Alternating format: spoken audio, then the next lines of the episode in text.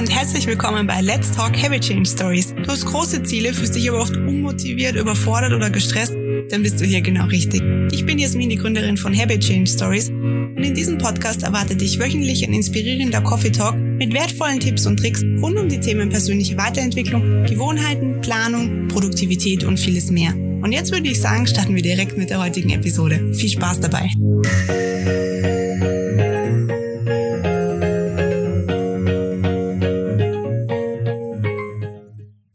Und herzlich willkommen zu einer neuen Episode des Let's Talk Habit Change Stories Podcasts. In der heutigen Episode möchte ich meine fünf Top-Tipps mit dir teilen, wie du ab sofort produktiver arbeiten kannst und damit viel Zeit sparst und schnell in den Workflow kommst. Und was mir bei solchen Tipps immer ganz besonders wichtig ist, ist, dass sie schnell und einfach in den Alltag integrierbar sind. Dann sind wir uns mal ehrlich, wird es zu kompliziert und zeitintensiv, nützen uns auch die besten Produktivitätstipps nichts. Und ja, wir gehen erst gar nicht in die Umsetzung. Also, los geht's. Tipp Nummer eins: Finde ein Organisationssystem, das für dich funktioniert. Da wir heute in einer Welt leben, in der wir regelrecht tagtäglich mit Informationen überflutet werden, unser Gehirn aber aufgrund unserer Evolution so entwickelt ist, dass es sich immer nur auf eine einzige Sache richtig gut konzentrieren kann, kannst du mit Hilfe eines eigenen Organisationssystems deinem Gehirn helfen, es bewusst zu entlasten und dadurch eben deine Konzentration zu steigern. Damit du hiermit sofort und ganz simpel ohne viel Aufwand starten kannst, leg dir in deiner Notizen-App, vielleicht benutzt du schon Apple Notes oder Evernote, verschiedene Kategorien in Form von Ordnern an. Darin kannst du dann deine täglichen Notizen sortieren, wie zum Beispiel Ideen, Einkaufslisten, Bücherlisten, indem du sie direkt in die richtigen Ordner schiebst. Für Notizen, die nicht wirklich einer Kategorie zuzuordnen sind, also nicht zugeordnet werden können, weil sie einfach nicht so oft vorkommen, leg dir einen Ordner für Sonstiges an. Darin schiebst du dann alle Notizen, die einer Kategorie angehören, die eher selten vorkommen, hinein. Somit kannst du nicht nur nichts mehr vergessen, sondern schaffst auch gleichzeitig Ordnung und Klarheit in deinem Kopf. Tipp Nummer zwei: Nutze ein Projektmanagement-Tool, wie zum Beispiel Asana, ClickUp oder Airtable, um deine Projekte an einem Ort im Detail zu planen und organisieren zu können. Ich nutze beispielsweise Airtable, um einen genauen Überblick über meine laufenden Projekte zu haben. Und wenn es dann sonntags an meine Wochenplanung geht, checke ich kurz die nächsten zu erledigenden Aufgaben in Airtable und füge diese direkt mit meinen Wochenzielen in meinen Google Calendar ein. Klingt vielleicht für den einen oder anderen kompliziert, geht aber super einfach und schnell, ist mein persönliches Organisationssystem und dank der guten Übersicht steht meine Wochenplanung innerhalb von 10 bis 15 Minuten. Tipp Nummer drei: wenn du bestimmte Arbeiten immer am gleichen Ort erledigst und idealerweise auch noch zur gleichen Zeit, kommst du viel schneller in den Workflow.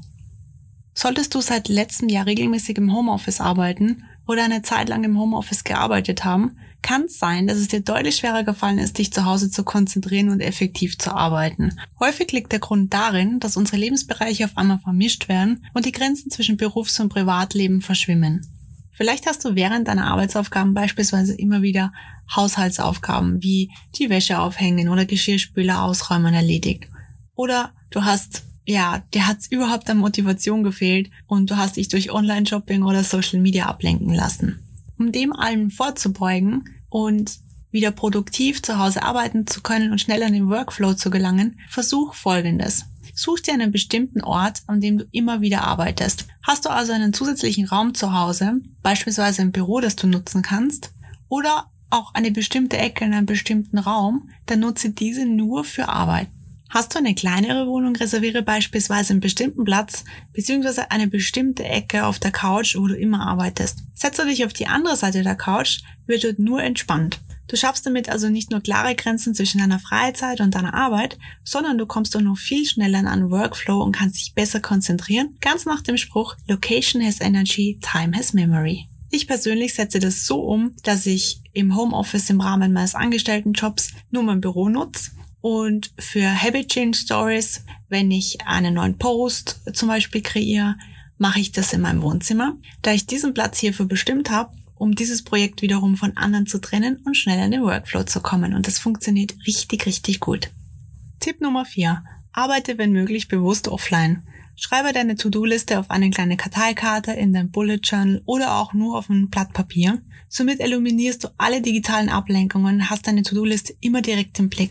Für eine gewisse Zeit offline zu sein in der heutigen Zeit Und so zu arbeiten ist oft leichter gesagt als getan. Ist man beispielsweise Angestellter und Dienstleister, wird schließlich oft von einem verlangt, immer erreichbar zu sein und sofort zu antworten. Und ich weiß, wovon ich spreche, denn ich arbeite selbst in der Steuerberatung und muss eigentlich auch jederzeit erreichbar sein. Nichtsdestotrotz habe ich ein System für mich gefunden, das mich regelmäßig für zwei bis drei Stunden am Stück konzentriert arbeiten lässt und das möchte ich jetzt mit dir teilen.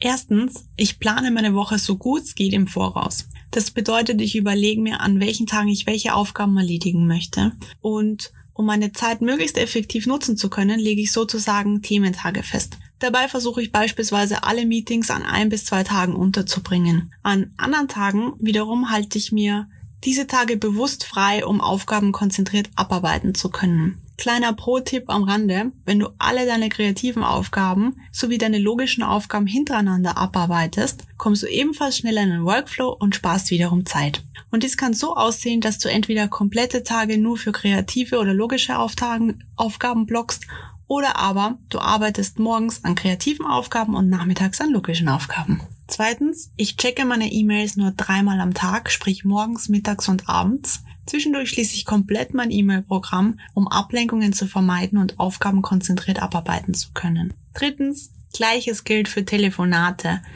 Ich handhabe das eigentlich so, dass ich ebenfalls telefonfreie Zeiten einplane, denn ich habe nämlich die Erfahrung gemacht, dass Anrufe einen dermaßen aus seiner Aufgabe herausreißen und ablenken, dass das Einplanen von telefonfreien Zeiten einfach extrem wichtig ist. Ich weiß, das geht nicht in jedem Job, das ist natürlich wirklich abhängig von dem, was man macht.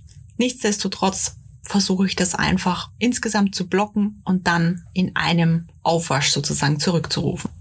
Tipp Nummer 5, das richtige Setup. Hast du auch Probleme, dich überhaupt zum Arbeiten zu motivieren? Dann kannst du Folgendes tun, um dich direkt in Stimmung zu bringen und Entscheidungen zu minimieren. Lege dir eine Playlist für verschiedene Projekte bzw. Aufgaben an. Wie schon zuvor mit den Ordnern, je nach bestimmter Kategorie legst du dir eine Playlist einmal an und du hast sie jederzeit abrufbar bereit. Hörst du also einen bestimmten Sound, weißt du nach einigen Malen ganz genau, welches Projekt bzw. Aufgabe an der Reihe ist und legst direkt konzentriert los. Ansonsten kann ich dir nur wirklich ans Herz legen, verschiedene Benutzerprofile auf deinem Laptop für unterschiedliche Projekte anzulegen. Ich habe beispielsweise ein eigenes Profil für meinen Day-to-Day-Job, für Habit Change Stories und eines für restliche Aktivitäten. Das Ganze kann man so ein bisschen wie mit dem Arbeitsplatz zu Hause vergleichen, nur eben in virtueller Form.